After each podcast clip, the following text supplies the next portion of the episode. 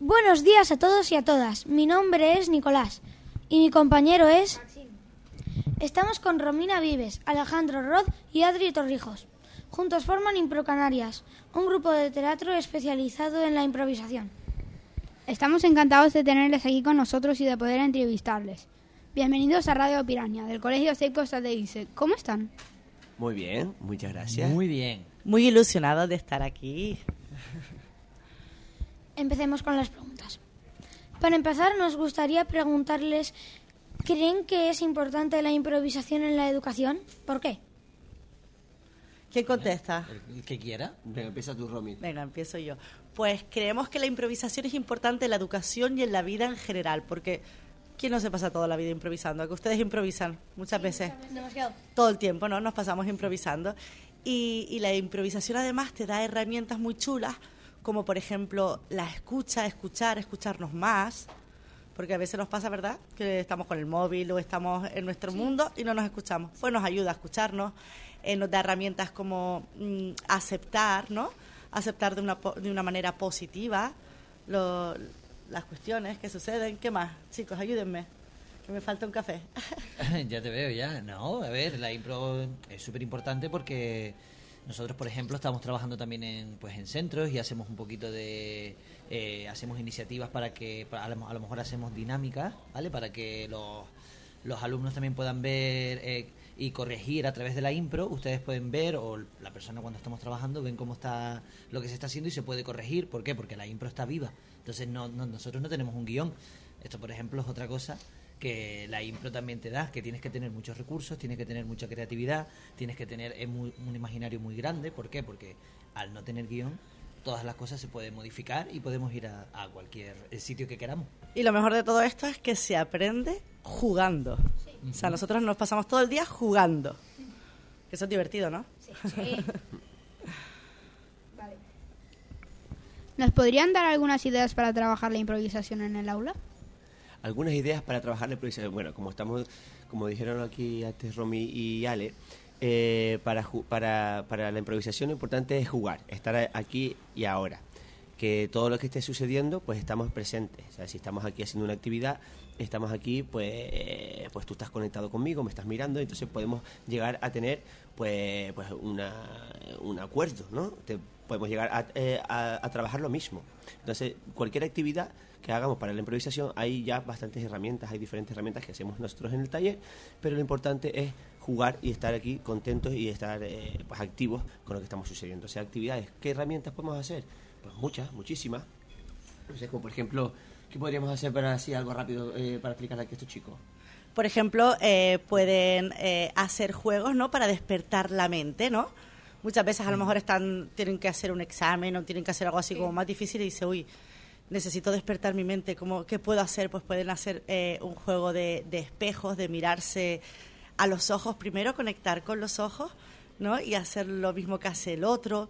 Luego a lo mejor sumarle un poquito más, pues hacer eh, una historia sin hablar, por ejemplo, que se invente ejemplo, sí. y el otro tiene que ir repitiéndolo, pero haciendo algo más, ¿no? Y, y cada vez la historia se va haciendo más largo porque cada, cada, cada uno que entra, cada compañero que entra, suma algo a esa historia que se están inventando. Pueden incluso coger juegos. discurso automático también. Ah, ese, ese es muy bueno, el de discurso automático. Que- por ejemplo, eso, bueno, dilo. Sí, ¿no? Que una persona empieza a contar un cuento, pero el compañero le empieza a añadir palabras. Entonces el que está contando el cuento tiene que añadir, justificar la palabra que ha dicho el compañero dentro del cuento. Entonces hay que estar súper atento al momento y además tenemos que estar súper creativos porque si yo estoy contando un cuento de que estoy en un castillo y hay un- una princesa que voy a rescatar y, te digo, "Aguacate". dice, eh, entonces digo, de repente al entrar encontré un aguacate, el aguacate era dorado, entonces decidí cogerlo y seguí caminando por el pasillo. Un caballo.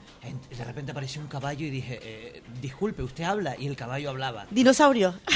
Por ejemplo, Claro, y así podemos ir contando el cuento y según las palabras Sí, que vamos exacto. modificando el tenemos que ir cuento. creando pero añadiendo las cosas que nos dicen los compañeros. ¿Te gustó, divertido, eh? ¿no? ¿Les Un poquito gustó? divertido, ¿eh? Divertido. Vale. ¿Cómo preparan sus actuaciones? Nosotros no ensayamos como hacen los actores, ¿no? Bueno, nosotros somos, somos actrices y actores, pero te tienes que estudiar un guion, tu personaje, y nosotros, como no sabemos lo que vamos a hacer, pues entonces entrenamos, en vez de, ensayar, entrenamos. ¿Qué entrenamos? pues eh, nuestra imaginación, cómo crear historias en conjunto, eh, cómo crear personajes desde la nada, pues todo eso, entrenamos. Y eso sí, hay que entrenar mucho y hay que estudiar mucho, ¿eh? No se crean que como no hay guion, esto es Claro, divertirse y los punto. improvisadores tienen que saber un poquito de todo. Tienen que saber de la actualidad, tienen que leer mucho, tienen que ver muchas películas, muchas series. Cuanto más sepas, mejor puedes improvisar. Vale. Romina, nos gustaría preguntarte sobre tu formación. ¿Qué te llevó a licenciarte en arte dramático? ¿Qué me...? Pues mira, la verdad es que yo en un principio no quería ser actriz, no se me había pasado por la cabeza nunca, no fue vocacional, pero sí me gustaba mucho el teatro, me encantaba escribir, me encantaba dirigir, desde chiquitita en el colegio era la que escribía, dirigía, pero era muy tímida, me daba mucha vergüenza. Entonces, claro, ya me hacía mayor, tenía que estudiar una carrera y no sabía cuál, no tenía ni idea, me fui a Londres para pensarlo y dije, pero es que me gusta mucho el teatro. Y dije, mira, voy a probar. Me voy a meter en arte dramático y mi intención era llevarlo a ser directora, pero me atrapó. Me atrapó el mundo de la interpretación porque dije, guau, eh, voy a jugar toda mi vida. O sea, mi trabajo va a ser jugar con mi imaginación, que es lo que más me gusta. Así que dije, esto es para mí. Alejandro, Yo, hemos oído que has ganado multi- eh, múltiples premios. ¿Cuál fue difícil conseguirlos? Bueno, gané. Yo lo que he ganado son premios de eh, monologuista, ¿vale? Porque yo, sobre todo, lo que hice fue eh, estudié teatro, pero después también me gustaba mucho el, mundo de los monólogos. Antes de conocer la impro, entonces cuando eh, cuando empecé a hacer monólogos, pues tuve la suerte de que gané varios concursos de monólogos.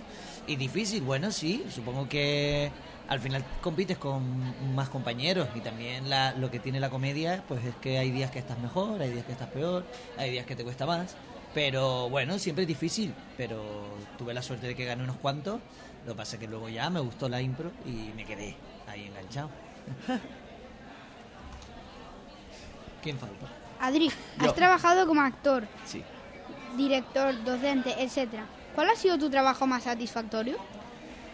Bueno, mm, todos estos trabajos me llenan, ¿vale? Porque eh, a pesar de ser director, docente, actor, eh, creo que todos, yo y mis compañeros, no, nos ceñimos a que mm, si hacemos este trabajo es porque somos personas sensibles, porque mm, tenemos mucha emoción. Entonces todo el trabajo que hacemos, tanto como dirección como, como interpretación, pues ponemos nuestra alma. Entonces eh, creo que es fundamental para hacer este tipo de trabajo es ser una persona sensible y demostrar pues todas estas emociones y, y hacerlo transmitir a las demás personas. Entonces cada trabajo, si lo hacemos con esta pasión y con esta emoción y con esta sensibilidad, a la gente le gusta. Entonces yo me gusta tanto como di- dirigir, como escribir, como actuar, porque siempre lo hago con emoción y con, y con esta ilusión. Entonces no podría decantarme por ninguna.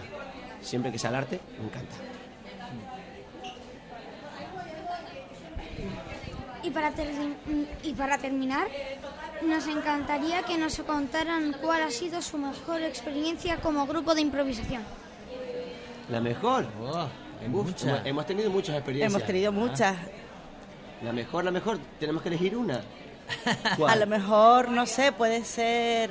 O varias, ¿no? O varias. Hombre, yo Mira, creo- por ejemplo, tenemos uno, ¿no? Tenemos muchas muy bonitas. Pero tenemos uno que va sobre el bullying, ¿saben lo que es el Ah, bullying, verdad? muy bonita, sí. Entonces nos, eh, nos contrató eh, el Ayuntamiento de Las Palmas y nos íbamos por todos los colegios haciendo una obra que tenía que ver con la... O sea, utilizábamos las herramientas de la improvisación para plasmarnos lo que era el bullying, ¿no? De manera además muy realista. Y era muy emocionante cada vez que salíamos de cada actuación, ver cómo los chicos se implicaban, eh, sufrían, se reían, pasaban todas las emociones que pasaban los personajes. eh, lo- los jóvenes también, también lo disfrutaban, ¿no? Y, y- y, no sé, y ver que podíamos poner nuestra gra- granito de arena para poder ayudar a que esto desapareciera, yo creo que era una satisfacción para como personas increíble. Sí. Muchas gracias Romina, Alejandro y Adri por co- acompañarnos en nuestro programa de radio. Esperamos volver a escucharles pronto. Hasta la próxima. Hasta la próxima y muchas gracias, que son Gracias. geniales.